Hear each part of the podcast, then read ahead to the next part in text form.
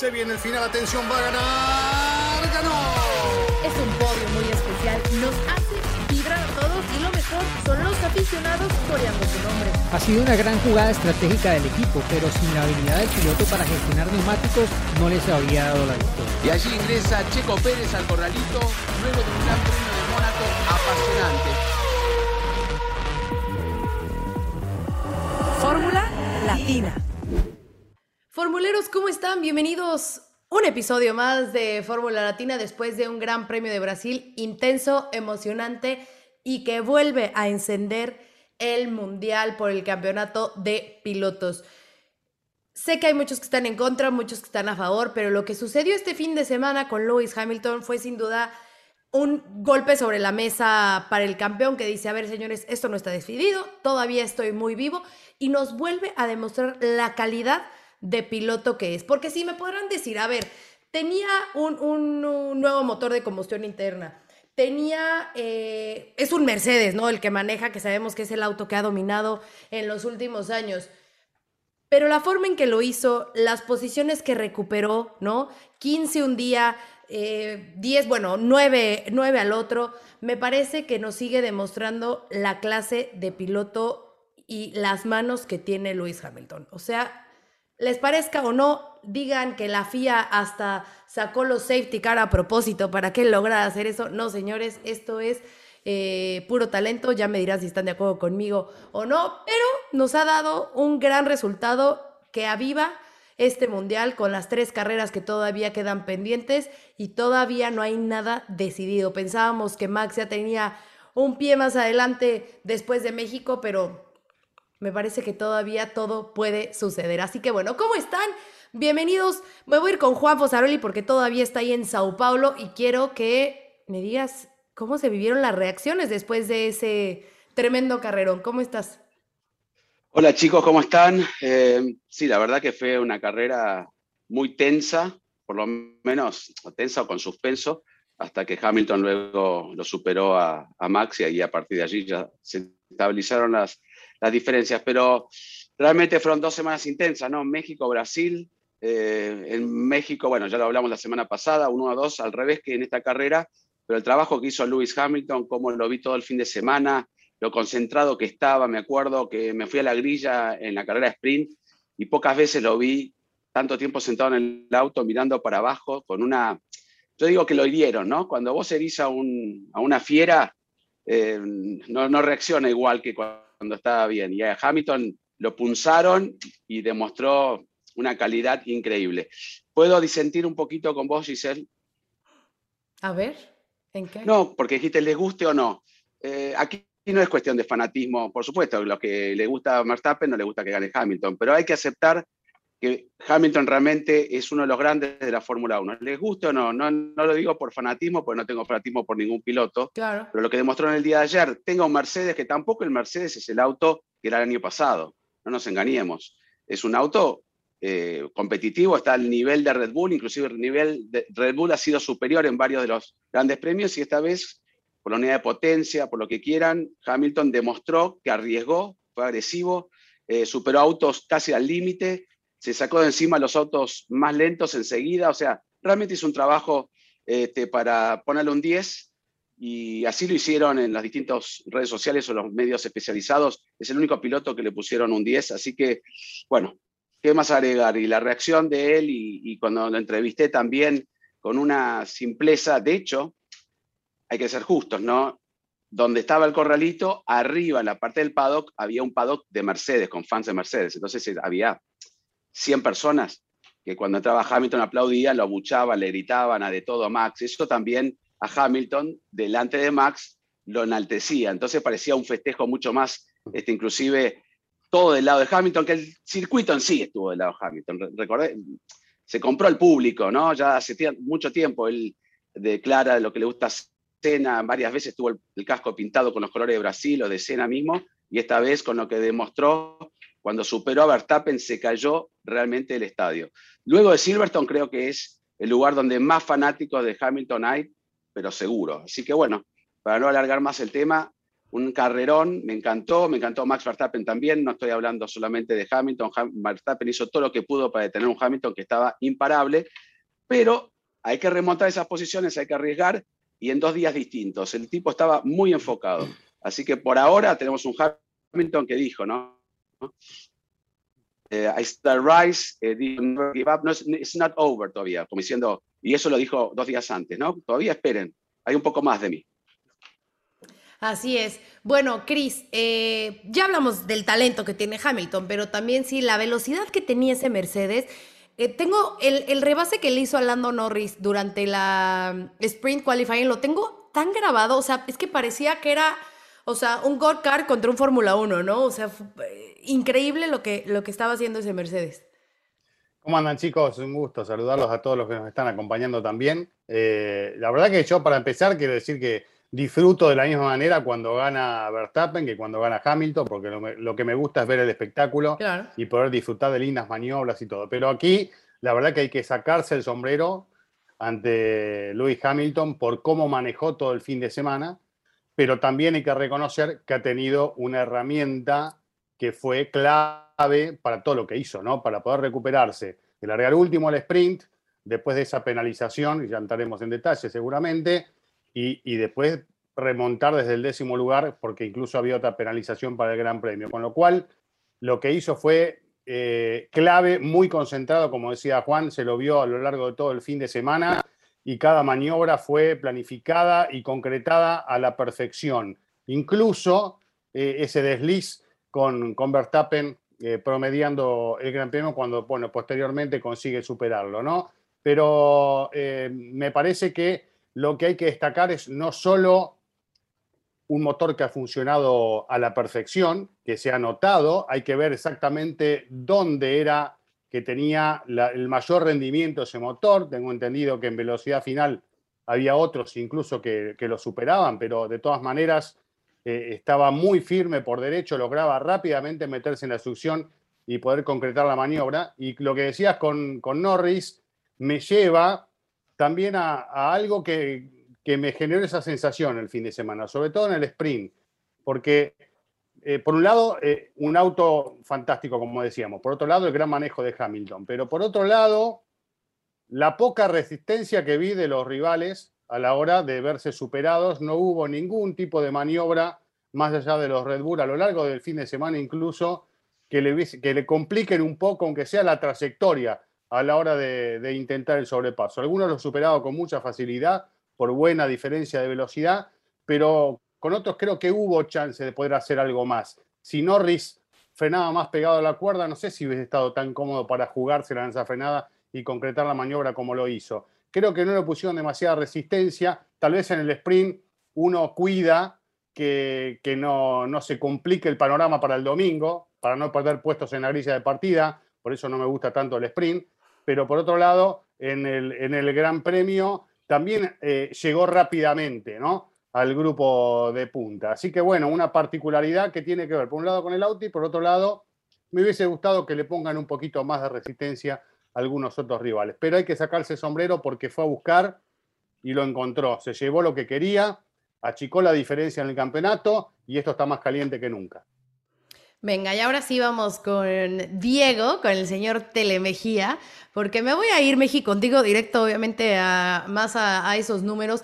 Decía Helmut Marco, ¿no? Que estaba impactado, obviamente, con esta potencia del Mercedes y que podía eh, ser vital, ¿no? En las últimas tres carreras que quedan, que el, Mercedes con motor nuevo eh, dura tres o cuatro grandes premios, como esa, esa buena potencia en el en el auto y que para cuando termine el mundial pues van a haber pasado esas tres o cuatro carreras, o sea que, que no hay mucho, eh, mucho que sirva esta estadística porque el mundial está por terminarse. Así que la pregunta para ti, Telemejía, es, ¿debe de preocupar la potencia de Mercedes a Red Bull o no? ¿Cómo estás?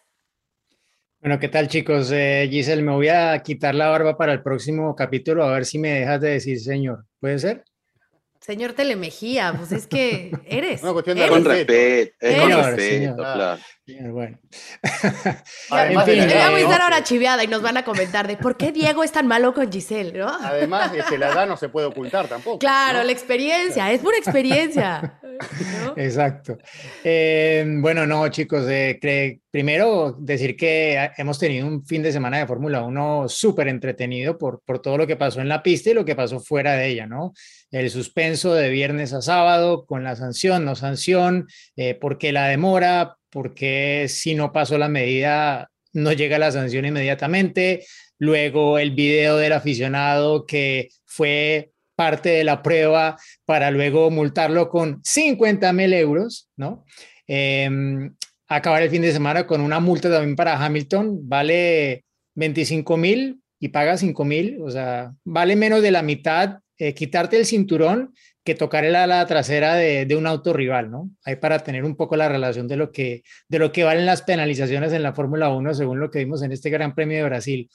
Y para responder tu pregunta, bueno, creo que hay varias cosas, ¿no? Eh, creo que Interlagos era un circuito que se prestaba mucho.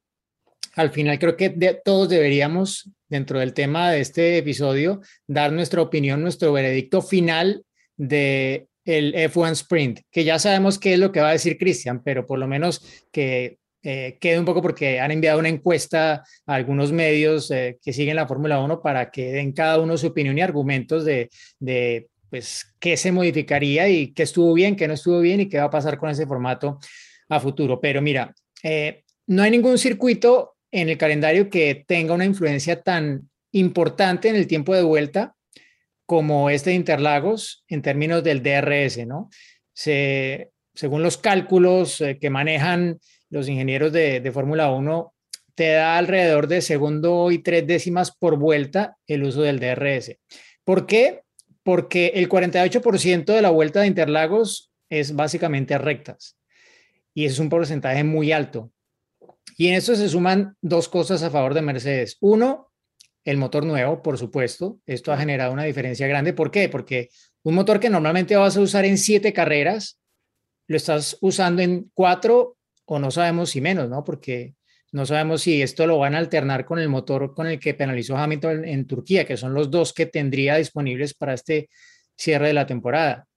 Entonces, eso por un lado. Por el otro está el tema que surgió en Turquía, ¿no? El tema de la aerodinámica eh, y la puesta a punto mecánica combinada con la aerodinámica del Mercedes que les daba ese plus ahogando el difusor en las rectas, ¿no? Que fue algo que vio Red Bull un poco escandaloso en Turquía y que pues es evidente que en un circuito como este debería representar una ventaja también bastante clara. Todo eso suma, pero a eso colócale encima que en Red Bull creen que hay algo más. Y lo que vimos de Max Verstappen no era necesariamente que el DRS, que la distancia entre los flaps, no. Él, y, lo que, y él lo dijo en la rueda de prensa post carrera, yo lo que estaba midiendo era un poco la, la flexibilidad de, de, ese flap. Y aparentemente lo que él detectó ahí en ese tacto, si se puede llamar así, como que fue a favor de lo que ellos creen que puede estar pasando con esa ala trasera, ¿no? Que volvemos al tema de las alas traseras flexibles que surgió por cuenta de un video de la cámara a bordo que apuntaba a la ala trasera del Red Bull. Claro. Esto llevó a una directiva técnica a partir del Gran Premio de Francia y desde entonces pues no se había vuelto a tocar el tema, pero ahora surge de nuevo.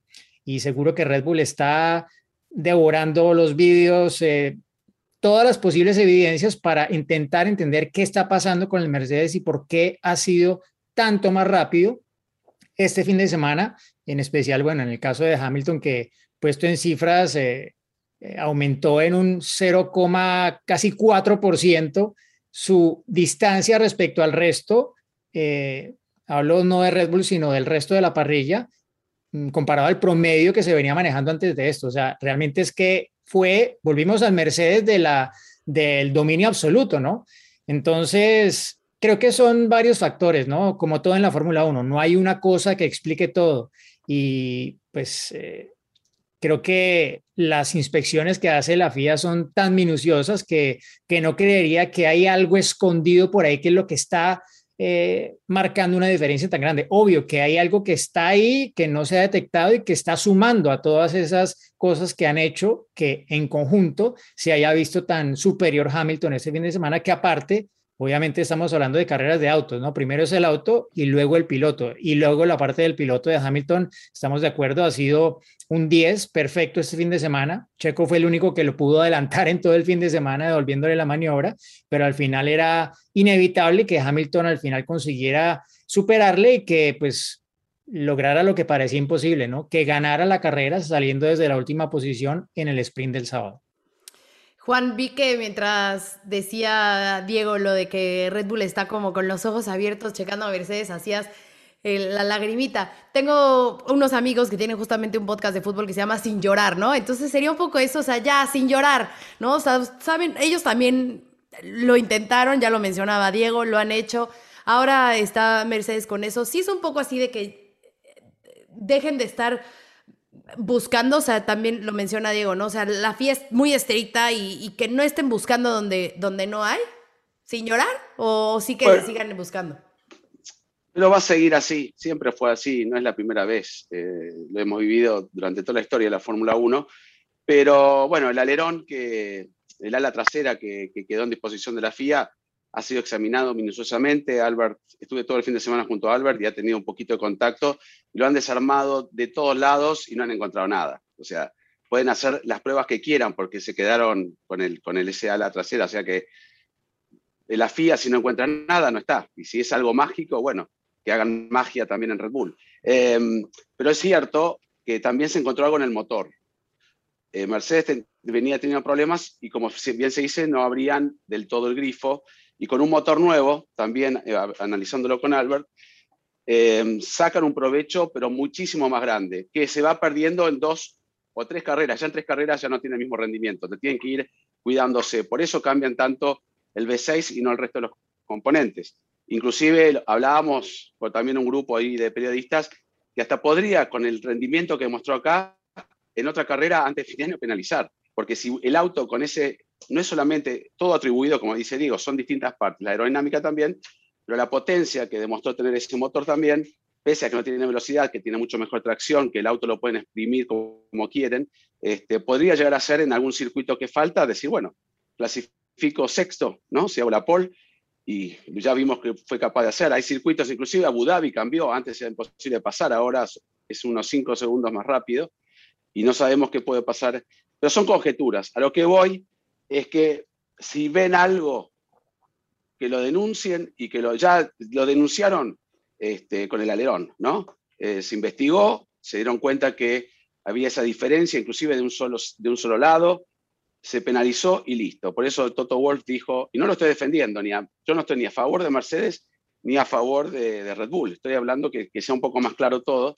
Eh, bueno, lo tomamos aquí, el puñetazo en, la, en la pera, ¿no? Dijo, y, este, y así es. Ahora, si vieron este rendimiento, que demuestren que está haciendo algo mal este Mercedes y que lo denuncien. El auto ya está, fue inspeccionado, ya el resultado es oficial, así que por eso dije no que llore a Red Bull, a llorar a otro lado. Ahora esperemos estas tres carreras que vienen y es mucho más lindo para el campeonato. Este, pero, pero puedo decir una cosa, Juan, o sea, solo para aclarar, ¿no? Que, eh, o sea, es un hecho que en Red Bull están buscando a ver para entender y pues obvio, si tienen algo lo van a poner sobre la mesa, pero en este momento no lo tienen. Y una cosa es, una cosa son las mediciones estáticas y otra cosa, y tú lo sabes muy bien, son las mediciones dinámicas que en muchos casos son imposibles de realizar. Y por ese lado va el tema, claro, entonces no es tan fácil como de que en Red Bull estén sospechando y más bien, y entonces si no tienen nada, ¿por qué no lo dicen? Eh, si tienen algo, ¿por qué no lo dicen? ¿no? Yo creo que pues el asunto es bastante más complicado de lo que probablemente nosotros nos imaginamos. Que era lo del túnel de viento en ocasión de lo de Red Bull, ¿no? Que son cosas que en el túnel a lo mejor no, También en, Estados otras Unidos, grandes velocidades y se nota. En Estados Unidos mostraron el video cómo, se, cómo trabajaban con la suspensión y demás, y que todo el mundo lo puso en las redes, está haciendo algo ilegal y era totalmente, se está utilizando hace años en la Fórmula 1 y casi todos los equipos lo utilizan. Eh, el que descubre videos bueno, no vamos a hablar de otro tema, que descubren un, un aficionado un video que se mueve esto, que se mueve lo otro. Ah, este, ah, estamos hablando de ingenieros. no vayamos allá, por favor. Ah, estamos hablando de, todos los mejores ingenieros del mundo. el automovilismo, ¿qué están viendo? Hay un tipito en una, con una captura de, de, una cámara on board, descubre algo que no descubrieron toda la FIA, todos los ingenieros buenos de la Fórmula 1. Entonces, en algunas cosas hay que ser serios, como también lo que está diciendo Diego es real. Lo que pasa es que todavía no se ha demostrado. Este, yo no creo que Mercedes arriesgue a hacer algo ilegal a esta altura del campeonato porque sería algo totalmente tonto. No, eh, pero una cosa, Juan, eh, no necesariamente hablo, o sea, lo que yo estoy diciendo no es que Red Bull está buscando algo ilegal, es que está buscando ah, entender qué está pasando ¿Qué pasa y por qué la diferencia. O sea, que hay algo ahí ah, escondido que no es tan evidente y que pues está marcando eh, diferencia. no porque sea ilegal necesariamente. Claro, descubrieron una solución que no, puede, no descubrió Red Bull. Y ya a esta altura del campeonato, puede ser sospechoso tener ese rendimiento extra, puede llegar a ser que también los ponga un poco en jaque. Tal vez vamos a Qatar y ahí las cosas se vuelven a nivelar y es mucho más rápido Red Bull. Yo creo que también es así. Ellos también encontraron en una sola prueba libre, lo dijo Andrew Joplin, un auto que hacía lo que ellos querían, porque hasta Valtteri tuvo un buen ritmo, ese que tiene un motor no tan potente. Valtteri, inclusive en la, radio que dijo Valtteri, hubiera sido un fácil 1-2. Y yo le pregunté por qué, porque él pensaba que una parada podrían haber eh, logrado este, la segunda posición. Después habría que ver los números y demás, pero yo creo que Mercedes este fin de semana fue, fue muy, no fue superior, pero Valtteri también no nos olvidemos que ganó la sprint race. O sea que el Mercedes en sí andaba muy bien. Bueno, vamos a dejar de suponer lo que Red Bull cree y lo que podría hacer Mercedes y me gustaría que entremos a uno de los momentos también polémicos que hubo este fin de semana. Por supuesto, ese incidente o duelo en pista entre Max Verstappen y Lewis Hamilton. Eh, me voy a ir con Chris porque ya sabemos que es nuestro purista y quiero saber qué piensa. Yo creo que estuvo bien que lo hayan dejado sin investigación y que los dejaran correr libremente, porque no hubo contacto, porque no se ganó ningún tiempo, ni benefició ni uno ni al otro. Y creo que se hizo bien. Ahora han salido mucho de que en una entrevista comenzó, comentó Michael Massey que no vio nunca la cámara on board y que de haberla visto hubiera tomado una decisión diferente. Pero bueno, lo hecho, hecho está, ¿no? No se tomó ninguna decisión, se dejó correr libremente. Cris, ¿te gustó que los hayan dejado correr libremente? ¿Crees que estuvo bien tomada esa decisión o tú hubieras eh, penalizado? No, hay que explicar, eh, bueno, voy a explicar mi punto de vista, ¿no? Más allá de que lo de Michael Massey, no sé si tienen los mismos elementos que tenemos nosotros, creo que no, pero bueno, yo me fui a buscar en F1 TV el momento de la, de la cámara on board de ese momento y, justo cuando viene la maniobra la cámara va hacia atrás no deja de mostrar hacia adelante, que nos podría llegar a haber dado a nosotros también una solución o por lo menos más elementos para, analizar qué fue lo que hizo con el volante Max en la maniobra. Pero em, lo que hay que entender acá, por mi parte, eh, les doy la derecha de no haber sancionado por cómo se dieron los acontecimientos, ¿no? Porque ambos se fueron para afuera, no hubo contacto. Claro. Eh, si, si, de repente nos imaginamos un circuito más tradicional donde no hay esa sobrepista faltada y viene el pasto, vemos todos los fines de semana estas maniobras donde estira uno, estira el otro y terminan los dos en el pasto, ¿no? Perjudicándose y perdiendo eh, hasta varias posiciones o, mucho tiempo en la carrera. Aquí había un lugar donde poder evitar que esto termine peor y poder volver al circuito, pero este, digamos, no pasó a mayores. Si hubiese habido contacto, ya me parece que el análisis puede llegar a ser otro. Está bien que Hamilton se la jugó y Max estiró la frenada. Probablemente, si, si Hamilton no iba afuera, se iban, se iban a golpear. Y, eso tal vez hubiese generado que se reaccione de otra manera, más allá de que dice que no se evalúan las consecuencias, ¿no? Pero eh, todos sabemos que sí se evalúan las consecuencias, ¿no? Porque de acuerdo a lo que pase, viene después eh, la, decisión final. Así que yo no, no estoy en desacuerdo con, no haber sancionado esta maniobra. Eh, la gente de Red Bull pedía que los dejen correr, estoy de acuerdo con eso. Por supuesto, si, hubiese sido a la inversa, Red Bull hubiese pedido otra cosa, ¿no? que, sancionen. Pero eh, está bueno que se abra el juego, que estas cosas pasen dentro de los límites, que tengan presionados a los pilotos como para que no haya demasiados excesos. Pero esto es, forma parte de lo que es el automovilismo y es lo que nos gusta a nosotros y lo que nos permite disfrutar. Y además Hamilton sabía que tenía un auto para pasarlo y tenía mucho tiempo para hacerlo, con lo cual también evitó el contacto y esperó su oportunidad como terminó sucediendo y se llevó la carrera. Juan, Diego. Bueno, No, no, Diego, bueno, yo agrego algo muy cortito. Sí, yo coincido que lo dejen correr, eh, pero si uno escucha las declaraciones que luego hizo Max Verstappen, que no tenían los neumáticos, mm, como que justificándose un poco, ¿no? Hamilton es el que evita el toque. Hamilton es el que evita el toque, si no se hubieran tocado. ¿No? Se perjudica porque va por la parte sucia y termina llenándose de tierra y todo, y en un momento parecía que el auto ya lo tenía que limpiar los neumáticos, ¿no? O sea que saca una ventaja Max con esa maniobra. Este, em, yo no tampoco se pudo ver la, la onboard si realmente los tira afuera. Obviamente Mercedes va a pedir que, que, que, se sancione o que por lo menos, pero si vamos a Austin, Fernando Alonso pidiendo por favor, y eso que era en la primera vuelta, que sancionen a, a, Kimi, que se ganó ventaja, o no me acuerdo si era Kimi ahora, y cada vez que uno sí me tiró afuera, todos los pilotos reclamando y me tiró afuera, esto lo tomaron, ¿no? Después Mercedes tardó tres años en, hablar con, con, la, con, la, FIA, pero hay que, hay que poner las reglas. Si esto es así, bueno, pues la próxima vez este, es una típica maniobra, y vuelvo a repetir, no quiero ir contra Max, tipo Imola, ¿no? Dejarlo sin lugar, tratar de que Hamilton se, se arregle y bueno, lo hizo tratando de que no sea, no sea superado, como también en algún momento dijo Masi que esos tres movimientos que hizo este, Verstappen consideraron en algún momento inclusive que haya una sanción porque fue bastante notorio, está prohibido moverse así. Le sacaron una bandera blanca y negra. Y que no es la primera vez que lo hace, porque eso era una característica mucho de Max de toda la vida, ¿no? El cómo se movía. Estaba tratando de hacer, claro, lo imposible para superarse. Pero luego de los dos incidentes, no pudo hacer más. Venía mucho más rápido con lo supera Hamilton y ¿qué iba a hacer? Se iba a volver a mover, iba a tratar... Ya hacía cualquier otra cosa Max y podía ahí sí ser realmente penalizado, porque podría haber tirado de vuelta la frenada, igual venía con mucha velocidad de diferencia Hamilton, pero Max se quedó quietito y lo dejó que, Max, que Hamilton no pasara. Pero bueno, eh, déjenos correr, pero cuando pasen cosas, no hay que quejarse.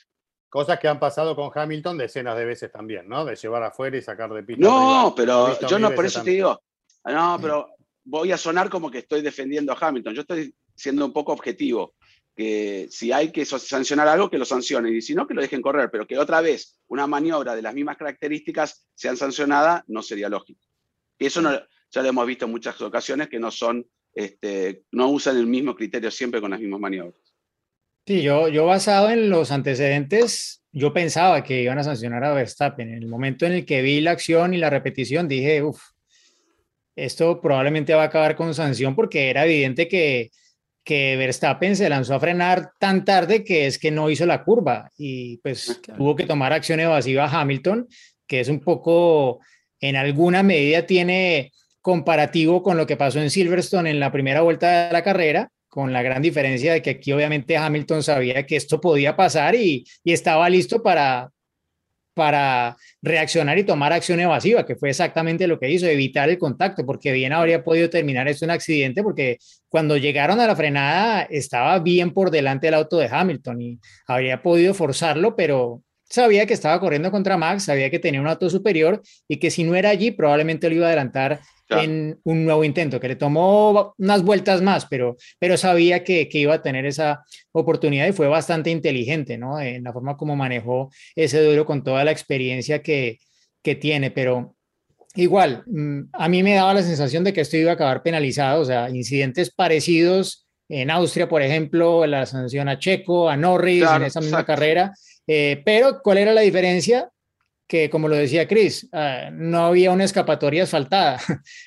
no podían tomar acción evasiva y salir pues indemnes, sin daños en los autos, ni nada, no había salchichas disuasorias, nada de esto. Entonces, pues fue como que al final, sí, volvió, volvió a abrir un poco más de diferencia a Verstappen, pero, pero no pasó nada, ¿no? Es un poco como, entiendo yo que lo quiso ver Michael Masi y por eso pues no hubo ni siquiera una investigación formal del asunto, ¿no? Más allá de que sí quedó un poco ahí eh, en duda el tema de, los medios de los que dispusieron eh, en ese momento. Eh, el hecho de que no hubiese investigación, pues también marca que, no fueron a examinar todos esos elementos que, de los cuales disponen usualmente, ¿no? Pero, pero sí que curioso que no tuviesen la cámara a bordo apuntando hacia adelante de Verstappen para ver exactamente qué había hecho él en esa maniobra con el volante sobre todo. Pero bueno, eh, seguramente saldrá en algún momento porque la Fórmula 1 tiene todos estos registros eh, grabados. No estuvo disponible en ese instante cuando tenían que decidir ellos si tomaban alguna acción o no. Y lo otro que creo que es positivo, no sé si en otra carrera ha estado esto así, pero había dos pilotos en el grupo de comisarios, ¿no? Estaba Vitantonio Liuzzi y estaba Roberto Moreno. Y normalmente los pilotos están más a favor de, que los dejen correr. Y creo que esto, no sé si llegó a pesar positivamente, pero, pero quisiera pensar que sí. Y lo otro es que si esta va a ser la tónica de aquí en adelante, que pues si se repite una situación parecida en las próximas tres carreras, pues que al final se juzgue de la misma manera, ¿no? Eh, Michael Massey dijo que, que estuvo muy cerca de una amonestación, es decir, la amonestación que le pusieron a Verstappen también por ese cambio de línea. Si se hubieran tocado, creo que ahí hubiera sido diferente, pero como no se tocaron, quién sabe, pero no, no, y por, eh. y por, lo que y por lo que yo decía antes, porque al final había escapatoria, o sea, fue como dije, o sea, no pasó nada al final, no pasó nada, no, pues porque igual luego eh, también Hamilton pudo adelantar y ganar la punta y bueno, al final como que igual, creo que no sé si lo hubiesen puesto una sanción de cinco segundos a Max, pues habría quedado el resultado de la carrera igual, pero queda el precedente de que así es como se va a juzgar. Ok, si no pasa nada, si no se afecta la posición de uno u otro, si alguno de los dos no tiene daños, eh, pues lo dejan pasar. Me parece bien, me parece bien por el título y porque creo que ya lo he dicho antes, no me gustaría, o sea, sería un desastre si el mundial acaba definido porque uno de los dos pilotos acaba sancionado. Eh, me gustaría que hablemos de Checo, pero hay una pregunta relacionada a él, entonces creo que a Checo lo, lo, vamos a pasar tantito más adelante en una de sus respuestas que entra todo el tema del virtual safety car con botas y demás. Y quiero que hablemos de otro de los ganadores de este fin de semana, porque eh, ya venía afianzándose en esa tercera posición en el campeonato de constructores, pero después de lo visto el fin de semana, Ferrari ya marca como que ese tercer eslabón ya muy en rojo, eh, encima con que McLaren pues tuvo un pésimo fin de semana, ¿no? Con el retiro de Daniel, con eh, Lando Norris, con ese contacto con Carlos eh, recién arrancando. me parece que va a ser un poquito complicado para McLaren poder revertir la situación y ya Ferrari se quedará con ese pues, ese tercer puesto, ¿no? Con el podio en el campeonato de constructores. No sé ustedes qué, qué piensen. Ferrari viene, viene muy bien en esta última parte del año, lo, venimos notando desde hace un tiempito. Eh, hay un avance claramente en los autos italianos, estuvo muy bueno lo de Sainz en principio en el sprint y bueno, después no tuvo una buena partida eh, y le terminó ganando en el mano a mano Leclerc, ¿no? Pero eh, la distancia se está notando con, con, McLaren, que yo no sé si han perdido el rumbo ellos en algún aspecto o es realmente todo gracias al avance de Ferrari que estamos viendo esto, ¿no? Habría que, interpretarlo con datos más precisos, a ver qué dicen los protagonistas. El tema es que McLaren hoy se lo está viendo en otro nivel y fuera de los puestos donde se estaban mostrando eh, hace algunas carreras atrás. Hay que ver esto si se revierte en lo que queda de, de este campeonato cuando vayamos, sobre todo los últimos dos circuitos que son más veloces y tal vez tengan más características favorables a, estos autos. Eh, pero bueno, claramente los italianos están un poco más cómodos, eh, que no quiere decir nada, ¿no? Porque como sabemos que el año próximo cambia todo el reglamento, los autos son diferentes, eh, seguramente muchas cosas van a, van a servir, pero el auto es completamente distinto y habrá que trabajar de otra forma con el concepto 2022. No, no sé si de lo que estamos viendo hoy podamos ver algo parecido el año próximo. Eh, desde ya se está afianzando en el tercer lugar y parece que esa es definitivamente la tendencia para lo que queda del año. Aprovechando que mencionas del 2022 y que hablamos de Ferrari, eh, recomendarles que vean un bonus track que tuvimos con Carlos Sainz. Diego y Cris estuvieron hablando con él previo a México, pero no solamente habla de México, sino que habla de, lo que espera para el 2022, de qué significa ser compañero de Charles Leclerc, de qué más, Diego. Hablaron de varias cosas, ¿no? Sí, hasta el picante, imagínate. Ah, mira nada más, porque además le dicen chili, entonces por ahí, por ahí viene. ¿Por qué le dicen chili? Sí, eh, claro, no le, le dicen chili, sí. Yo también lo entrevisté y explicó por qué, en una, noche de, linda diversión. Bueno, pero que vean el episodio para que, para que sepan bien, ahí está el, bonus track. Y eh, les debía yo una anécdota de México, y ahorita que estamos hablando de McLaren y Ferrari, bueno, no sé si vieron un video de que de cumpleaños le pone Daniel Richardo una estampa con el número 3 al casco de Lando Norris. No sé si por ahí lo vieron en la red social, ¿no? Bueno, el chiste es que está Daniel, ya saben, haciendo sus travesuras como siempre. Y ahora trae esos stickers, esas estampitas, eh, con su número, con su nombre y demás. Bueno, pues en el Gran Premio de México, durante el Drivers Parade, le terminó de hacer la entrevista y llega y me pone una estampita aquí en el hombro que decía Honey Badger. Entonces yo andaba por todos lados con la estampita, pero ya ni me acordaba que traía la estampa, hasta que creo que fue la cuñada de Checo que me dijo de, ¿y esa estampa que yo? Daniel, entonces para todos lados con la entrevista Checo, para todos con el Honey Badger, ya te la terminé pegando a, mi teléfono, pero bueno, es la nueva moda de, de Daniel Richardo estar pegando estampitas con su nombre por todo, por todo el pado que ahora la víctima fue Lando el día de su, de su cumpleaños.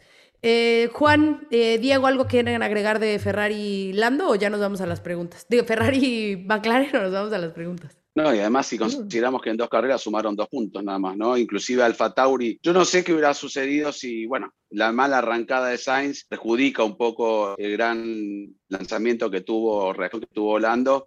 Si no se hubieran tocado, tal vez el resultado hubiera sido distinto, pero bueno, tuvo una buena recuperación, pudo ser un punto, pero lo vimos el campeonato pasado, no solamente en McLaren, sino el mismo Lando baja el rendimiento a un poco a fin de año. No es el mismo Lando de cuando comienza la temporada. Y no estoy echándole la culpa a Lando.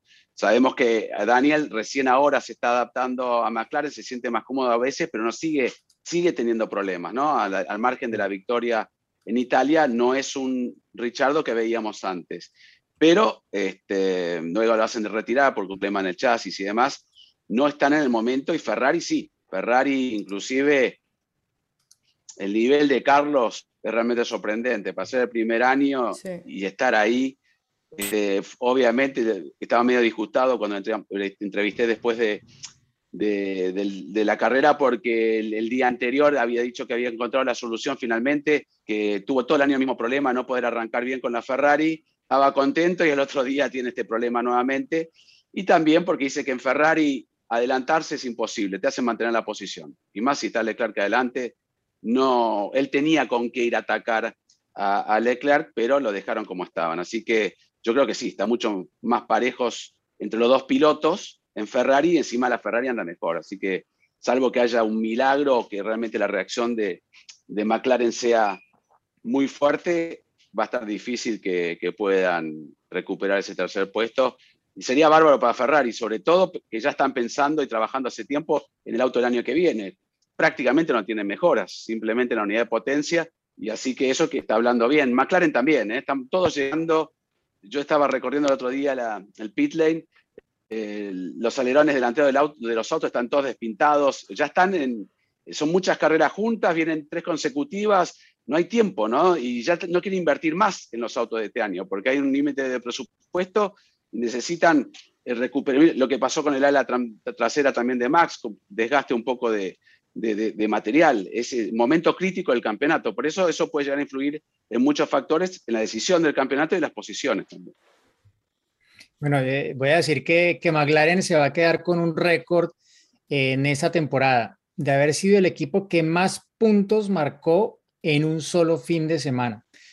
Eh, en Monza, ¿no? Recordemos que hicieron el 1-2, ese fin de semana fue de sprint, ese fin de semana ellos sumaron 45 puntos en el Campeonato del Mundo de Constructores, 45, y es como, uff, y en la casa de Ferrari, o sea, ya Ferrari, olvídate. En una sola ¿Y carrera. qué pasó desde entonces? Sí, ¿y qué pasó desde, o sea, es que ni Red Bull ni Mercedes han sumado en ninguna carrera tantos puntos para el Mundial de Constructores como los que sumó en Monza McLaren.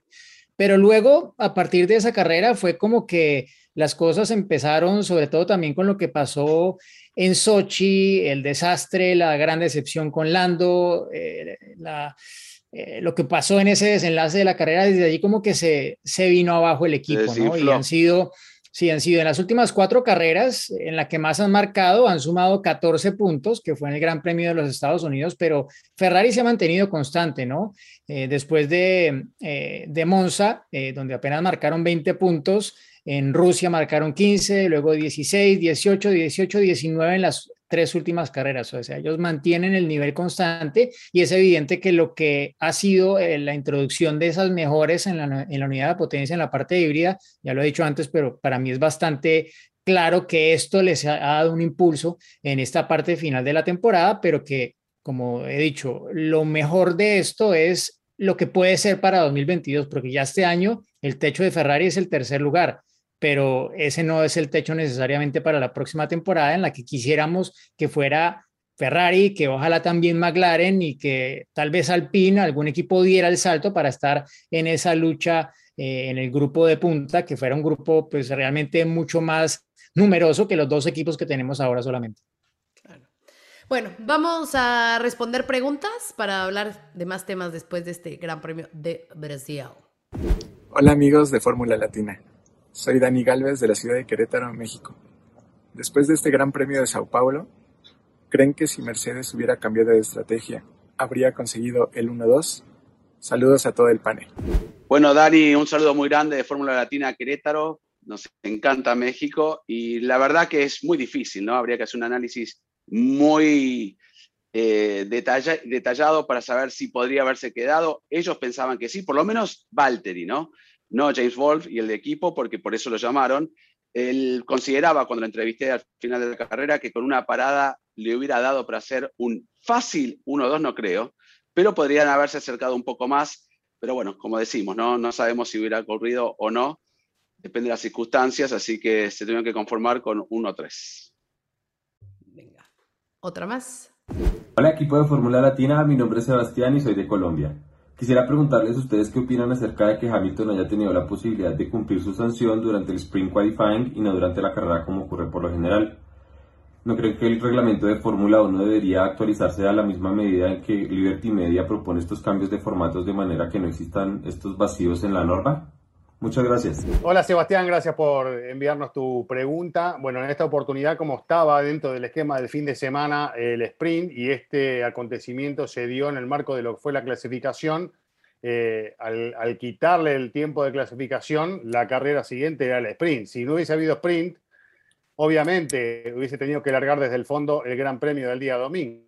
Pero acá teníamos esta carrera intermedia y allí fue directamente esta penalización por esa diferencia de milímetros en, el ala trasera, ¿no? Por el tema del DRS. Así que bueno, se aplicó, largó último el sprint y después, como eh, estipula el reglamento, se aplicaron esos cinco puestos por el cambio de la unidad de potencia del motor de combustión interna para el Gran Premio del día domingo. Por eso se aplicaron los cinco en carrera de domingo, ¿no? espero haber explicado un poco claro, ¿no? O lo más claro que pude este, esta situación. Pero bueno, eh, más que nada porque el sprint eh, estaba en el medio y por eso se ha dado de esta forma. Bueno, yo, yo solo para agregar a lo que ha respondido muy bien Chris, eh, para el paisano Sebastián, em, entiendo el punto, ¿no? Y es bastante válido, ¿no? Porque pues de repente, eh, o sea, una penalidad acaba de alguna forma siendo atenuada por el formato, ¿no? Porque si hubiese sido descalificado de la calificación en un sábado, pues habría tenido que largar último el Gran Premio y probablemente no habría ganado la carrera, ¿no? Pero el hecho de haber tenido el sprint le dio la oportunidad de recuperar parte de, de esa penalidad de haber adelantado 15 autos en 24 vueltas y luego rematar la faena el domingo eh, en la forma en la que lo hizo, ¿no? Eh, pero esto lo tenía claro Mercedes desde que penalizaron con Botas en Italia, en Monza. Fue exactamente la misma situación, con la gran diferencia de que Botas salió desde el fondo de la parrilla en Monza y acabó en el podio. Acabó cuarto, pero la sanción a Checo por eh, este tema del recorte de pista lo promovió al podio al final de, ese gran premio con los dos pilotos del equipo McLaren, ¿no? Entonces Mercedes tenía esto muy estudiado, sabía cuál podría ser el, impacto, qué tanto podrían recuperar, sabían las fortalezas, cuánto más iban a tener de caballaje, etcétera. Y esto todo está muy calculado por parte de los equipos, pero igual se necesita un piloto que al final ejecute lo que en el papel es posible, pero que en ocasiones se queda en el camino porque no es solo cuestión de números, no es solo cuestión de potencia, hay un humano detrás del volante. Bueno, vamos a escuchar una más. Pero además, Diego, ¿no? Sería lógico. Imagínense que salía primero en la sprint race, porque no penalizó, recién penalizaba el domingo. No tenía lógica que encima logre la pole position tres puntos eh, y, que pase todo para el día domingo. Era lógico que, penalice directamente en la carrera que, con la cual se había clasificado para esa carrera. Este, yo creo que no está mal, ¿no? Eh, sí. La duda está, no sé si eh, viene con el formato del sprint, que tiene muchos agujeritos. A mí el sprint hay cosas muy raras. Es que ese es el tema.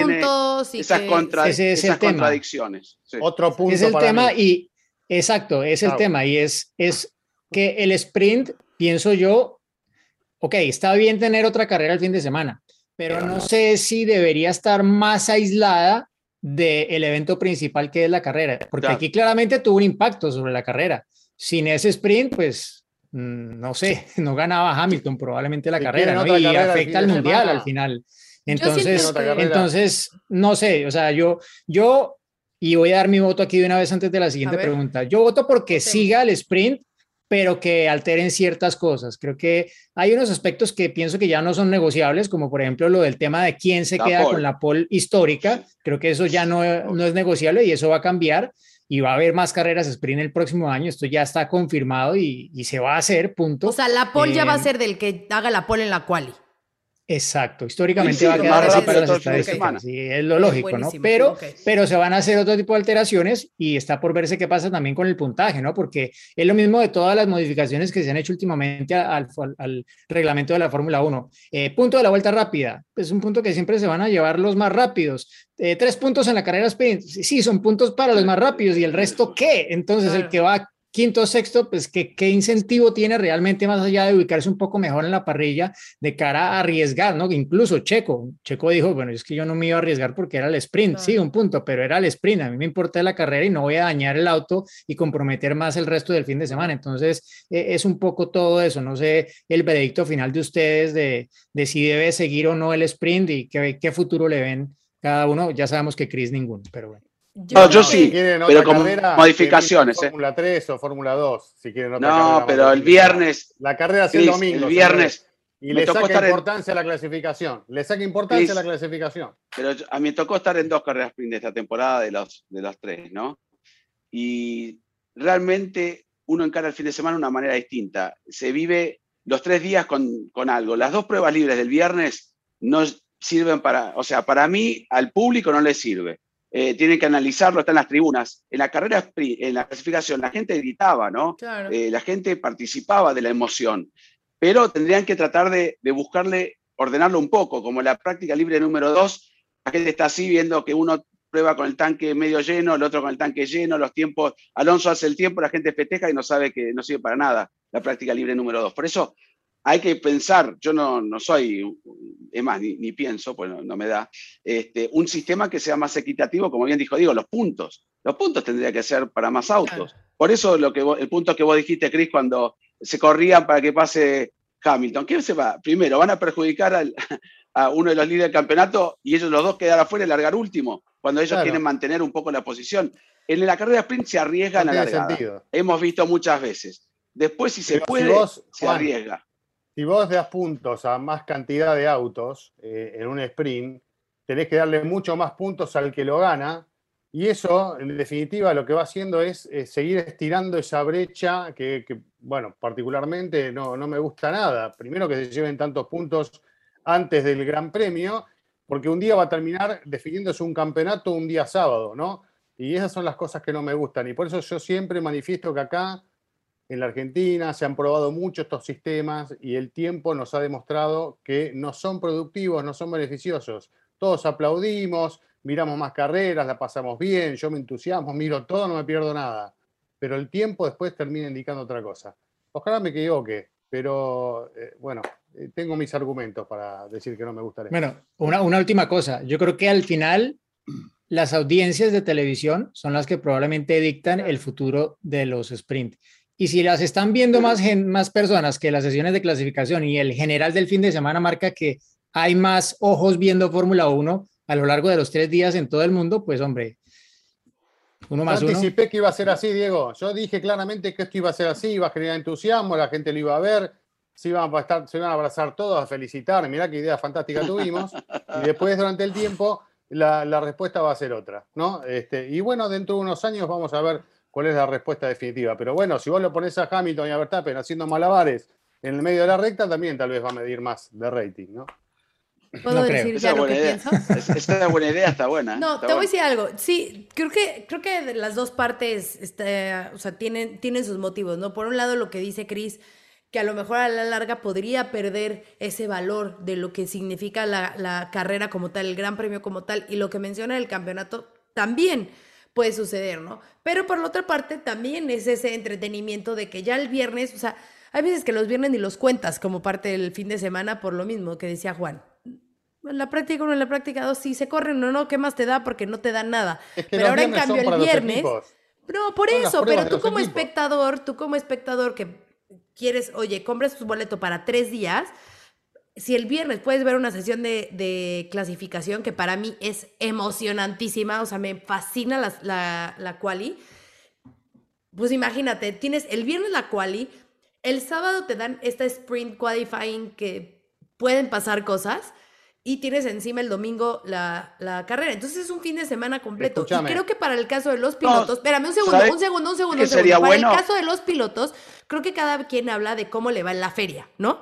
Si les ha ido bien, van a amar la sprint qualifying. Y como hay unos que de plano no les ha salido bien o que han siempre perdido posiciones, pues por eso también están en contra de lo que pueda suceder. Entonces, es ir jugando, es ir modificando de todas partes, ¿eh? de los pilotos, de la, de la Fórmula 1, de FIA, hasta de nosotros como espectadores, de, de ir encontrando esa forma para que a todos nos guste y a todos nos acomode y que genere justamente lo que la Fórmula 1 esté buscando, que sea mucho más atractiva para todas las partes. Para mí ya es atractiva, pero eh, ¿cuándo te gusta y cuándo disfrutas más la quali? ¿El viernes o el sábado? Es que yo la quali la disfruto igual. Igual, a mí me da igual. A mí, me, da igual. Y, y, y, si pasa lo que está diciendo Diego, que ya va a ser el de la pole, el, el, el, que la gane el sábado, el viernes, pues mejor Porque no tienes que ir a la oficina. No, no, yo le disfruto más el sábado porque sé que el que, el que hace la pole, ese premio tan espectacular que es hacer la vuelta más rápida del fin de semana, larga primero el domingo. Bueno, ¿puedo decir algo? Yo le pregunté a varios pilotos y ninguno está 100% convencido. De hecho, el que fue más contundente fue Checo. Le digo, ¿te gusta el sprint race? No, no, me dio más. Pero Checo no, le dio bien en ningún sprint race. Está bien, pero me dijo, exacto, no, habla como le fue en la yo digo, es lo que si hacen la quali, cada piloto habla como le fue en la Si hacen la quali el sábado para la carrera del domingo, como el viernes digo, hacen la, la quali para como era siempre. Viernes quali para la carrera del domingo y el sábado hacen una sprint race con puntaje, pero sin el orden de si se rompe o no. Bueno, si se rompe mucho el auto no va a tener tiempo de, de, arreglarlo. Y que con un puntaje menor, no los 25 y demás, sino que, que puntúen desde el décimo al octavo, este, pondrían más en juego. Pero la Cloali seguirá porque es, ilógico que el que gana, eh, el que, hace la cual le den la pole position, porque pole position es primera posición. Y eso está dictaminado para la carrera del domingo. Entonces, sigue siendo contradictorio que le vuelvan a dar el, al, más rápido el día viernes y que la carrera sprint, ¿qué efecto va a tener? Entonces, que el viernes el que hace la pole largue primero el domingo como estaba siempre. Y el sábado una carrera para puntos, más cortita y que, que invierta la parrilla que se mate. De la cual no, Eso sí, algo así. mira, y el que, quiere poner la para atrás, Chris. Con lo de la parrilla invertida que, que volvió a tomar relevancia con la remontada de Hamilton. Este, mira, mira, mira, Chris, ya. Bueno, quien no lo está viendo se va a caer del asiento, Chris. y, y, el, tiempo que también se nos va a caer. Vamos a escuchar nuestra siguiente pregunta mejor. Sí. Hola, ¿qué tal? Soy Wilmer Garmendia de Caracas, Venezuela. Quisiera pudieran explicar un poco de qué se trata el Par Fermé o el parque cerrado, ya que vimos una situación en la que fue multado Max Verstappen. Gracias, saludos. Wilmer, ¿cómo estás? Muchas gracias por tu pregunta. Parque Fermé o parque cerrado es simplemente después de la sesión de quali y de carrera, los autos no se pueden tocar. O sea, así como llegan es como se, se van a quedar hay ciertas excepciones, pero eh, por eso es como que, pues justamente como lo dice su nombre, ¿no? O sea, se cierra y nadie puede tocar esos autos. ¿Cuáles son esas eh, cuestiones, Diego? Las cuestión de refrigerar los, los neumáticos. Sí, bueno, sí, sí, si ves eh, cuando acaba la sesión, hay algunos mecánicos de cada equipo que tienen la autorización de la FIA para poder entrar al parque cerrado y, por ejemplo, eh, colocar el auto en, en, un patín, si es necesario, para luego moverlo más fácilmente a los diferentes chequeos que tienen que hacer, colocar los ventiladores que refrigeran frenos, que refrigeran la unidad de potencia, todo eso, ¿no? Después de haber acabado eh, la clasificación y la carrera. Y luego, pues, eh, entre la calificación, por ejemplo, y el Gran Premio, hay ciertos ajustes que se permiten, pero todos deben ser hechos eh, con solicitud y autorización previa de los comisarios, ¿no? Y aquí, pues, solo para tocarlo breve, está un poco el tema de, de el cabreo, si lo puedo llamar así, de Toto Wolf por la sanción con el DRS, ¿no? Porque ellos dicen que si ellos hubiesen detectado que, que había un daño en el ala trasera y hubiesen pedido autorización para repararla, probablemente nunca los habían descalificado y que él sabe que hay antecedentes que demuestran que hay equipos que han recibido esos permisos, ¿no? Y bueno, más recientemente hemos visto el tema de las alas traseras en Austin y en México que eh, tenían fisuras, etcétera, y bueno, obviamente hubo que meter mano a ellas porque estaba el riesgo. Pero sí, o sea, básicamente no se puede tocar el auto, modificar absolutamente nada eh, sin el consentimiento de los comisarios técnicos en ese Parc Fermé, que es también por ello que es el nombre de mi blog. y y que si pasa y, si, y rompen alguna de esas reglas, con permiso, sucede lo que pasó con Kimi Raikkonen, que tuvo que arrancar desde pits porque tocaron el auto de más, ¿no? bueno, pero con, autorización. Con, autorización, claro, pero cambiaron por una especificación. Ahí es diferente, ¿no? Porque realmente la sanción es porque cambiaron una pieza por una de una especificación diferente. O sea, puedes cambiar eh, manzanas por manzanas, pero no manzanas por peras eh, en el parque cerrado. Señor Fosaroli, adelante. No, yo estoy en Parque Fermé, no quería hablar. Ah, bueno, vamos a la que sigue entonces, que ya es la de Checo. Mi nombre es Bernie Roldán, soy de San José, Costa Rica. Siempre que viajo grandes distancias los escucho. Mi pregunta es la siguiente. ¿Creen que sin el safety car que ayudó a Botas podría haber Checo quedado tercero? Como dice a veces Diego Mejía, sí o no. Muchas gracias por escoger la pregunta y muchas gracias por mantenernos entretenidos siempre. Pura vida. Bueno, Bernie, saludos hasta Costa Rica, sí, pura vida. Y bueno, me dices sí o no. Mm, yo voy a decir no. Eh, bueno, mi argumento, ¿no? Y obviamente, pues cada uno, eh, ese, entramos en el terreno de los si hubiera, pero no, salió el Virtual Safety Car, salió, punto, asúmelo. Y le cayó bien a Valtteri Bottas en la primera parada, nada que hacer, eran 22 segundos que se perdían en boxes usualmente, bueno, fueron 11 y claro, ya lo ganaste porque en esa vuelta 30, eh, Checo eh, estaba 19 segundos atrás de, de Valtteri, ¿no? Entonces, claro, en una parada normal le habría dado a Checo para salir por delante, pero como fue en Virtual Safety Car y es 11 segundos, claro, pues salió por delante de Valtteri. Al final la diferencia estuvo sobre los tres segundos fue un virtual safety car aparte también muy corto y que le cayó apenas, o sea, se demora menos y tal vez no, no lo logra porque fueron 57 segundos lo cronometré de ese virtual safety car y justo en la parte final fue cuando logró eh, Botas eh, llegar al pit lane y, hacer el cambio de neumáticos que pues es casi como una parada en pits gratis, ¿no?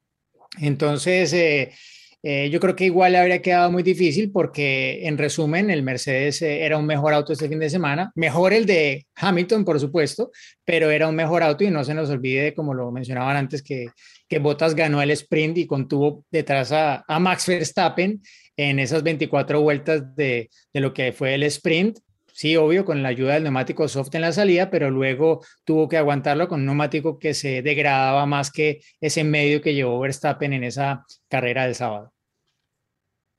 Muy bien. Bueno, rápido, ¿sí o no, Chris? Hubiera, eh, la pregunta es, ¿sin el Virtual Safety Car podría eh, haber quedado Checo tercero, sí o no? No lo sé. Oh, Juan. Muy bien. No, yo porque lo subieron no me gusta. Eh, como bien dijo Diego, es parte de la carrera. Eh, así que, ¿qué sabemos? No sabía explicar y un rezagado lo, toca Checo. lo mismo. Ok, yo digo eh, que los sí. Los papeles es muy difícil decir, así que no. Que, obvio, pues, Checo hubiera podido quedar tercero. claro, yo, digo que sí. Habría podido, habría podido. Habría podido, habría podido. Habría podido ser campeón del mundo también, ¿no? Sí, mi, mi abuela si no se hubiera dedicado a ser maestra hubiera Bueno, todavía puede, todavía tiene el año próximo y quién sabe si más, eh, ojalá. Claro, claro. Bueno, eh, ¿algo más que quieran agregar del señor Pérez o ya cerramos este episodio? Bueno, eh, está claramente remontando. es, distinto, digamos, el accionar de Checo de, esta, de este momento que de lo que era en la primera parte del año. Así que hay un avance y, y está afianzándose mucho mejor en el equipo y eso se, se ve, ¿no? Se evidencia. Así que bueno, ojalá siga en ese camino. A ver, ojo a la clasificación Sí, del además- viernes, ¿no? Eh, el- la clasificación del viernes fue eh, una decimita entre, entre Verstappen y Pérez, ¿no? Que obvio, es una vuelta corta, la de Interlagos, eh, no tiene tantas curvas, pero pues eh, uno puede decir lo mismo de, del Red Bull Ring, por ejemplo. Y aquí Checo estuvo eh, bastante eh, cerca en principio de los tiempos que, que consiguió eh, su compañero de equipo. Se nota el trabajo, se nota la adaptación y se nota que Checo está mucho más cómodo con el auto. Incluso, eh, Juan, tú, tú seguro que, que lo has visto, estuviste con él a mitad de temporada, ¿no? En esas carreras en las que no encontraba la luz, no veía cómo lograr y ahorita hasta su temple, su forma de hablar es, es distinta, ¿no? Está mucho sí. más tranquilo.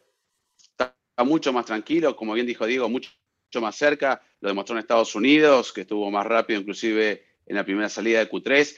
Checo está ya en otro nivel, obviamente con esa confianza en el equipo, y yo creo que los dos pilotos que no están peleando el campeonato y que tienen que ayudar a sus compañeros, en el caso de Checo a Max y Bottas a Hamilton, están en un muy buen nivel. Bottas lo levantó también, entonces van a ser fundamental, fundamentales perdón, para el campeonato. El rol va a ser, mientras se pueda meter uno de ellos adelante del que sea, ¿no? O de Max o de Luis, va a ser importantísimo porque los puntos se empiezan a repartir menos. Así que esperemos que Checo siga en este, en este ritmo. No pudo cumplir de estar en el podio, como dijo, todavía faltan tres. Estuvo en dos de ellas, cuando, do- bueno, tres anteriores, pero esta estuvo cerquita. Si no hubiera sido por el safety car, si no hubiera sido por, podría haberlo hecho. Así que estuvo cerca. Yo creo que Checo está en un muy buen momento y Red Bull lo necesita y lo ayudó a Max en todas las situaciones. Así que bien por Checo. Vamos Bueno, a en la como noche. ya no Ciento- llovieras, 111, mira, 111 milésimas, con los unos que le gustan tanto a Checo, 111 milésimas exactamente fue la diferencia con Verstappen en Q3, eh, no está nada mal. Nada mal.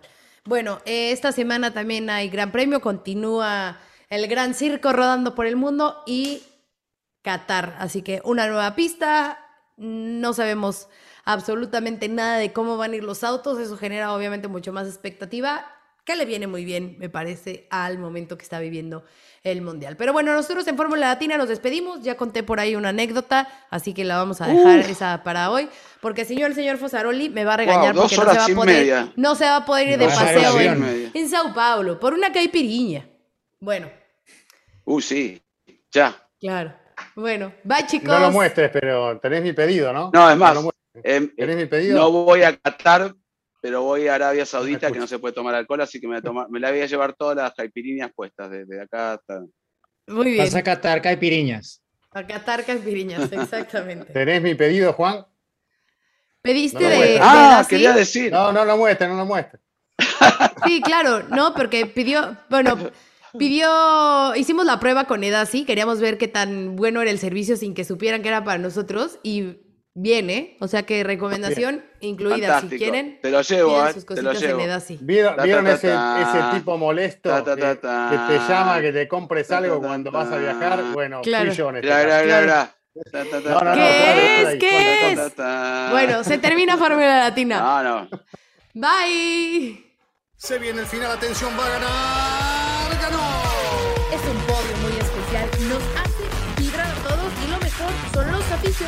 Coreando su nombre. Ha sido una gran jugada estratégica del equipo, pero sin la habilidad del piloto para gestionar neumáticos no les habría dado la victoria. Y allí ingresa Checo Pérez al corralito luego de un gran premio de Mónaco apasionante. Fórmula Latina.